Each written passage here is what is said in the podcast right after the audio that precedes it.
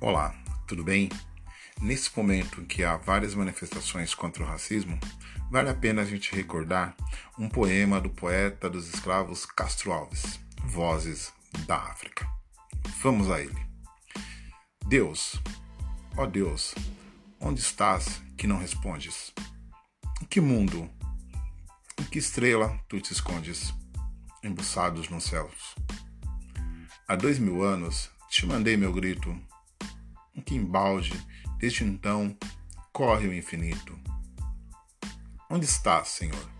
Onde está, Senhor?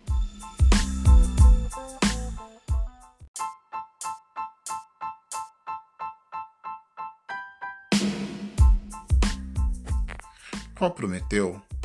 Tu me amarrastes um dia, do deserto na rubra Pinídia, infinito galé por abutre, e deste o sol candente, e a terra de Suez. Foi a corrente, que me ligastes ao pé.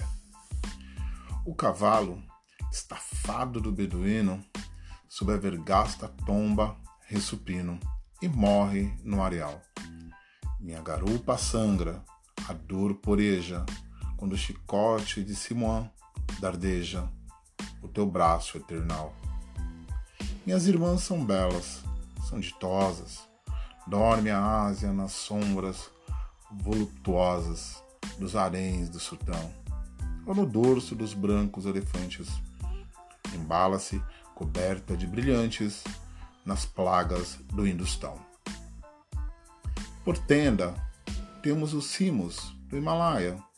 Ganges amoroso beija a praia, coberta de corais a brisa de emissora, o céu inflama, ela dorme nos templos do deus Brahma, pagodes colossais.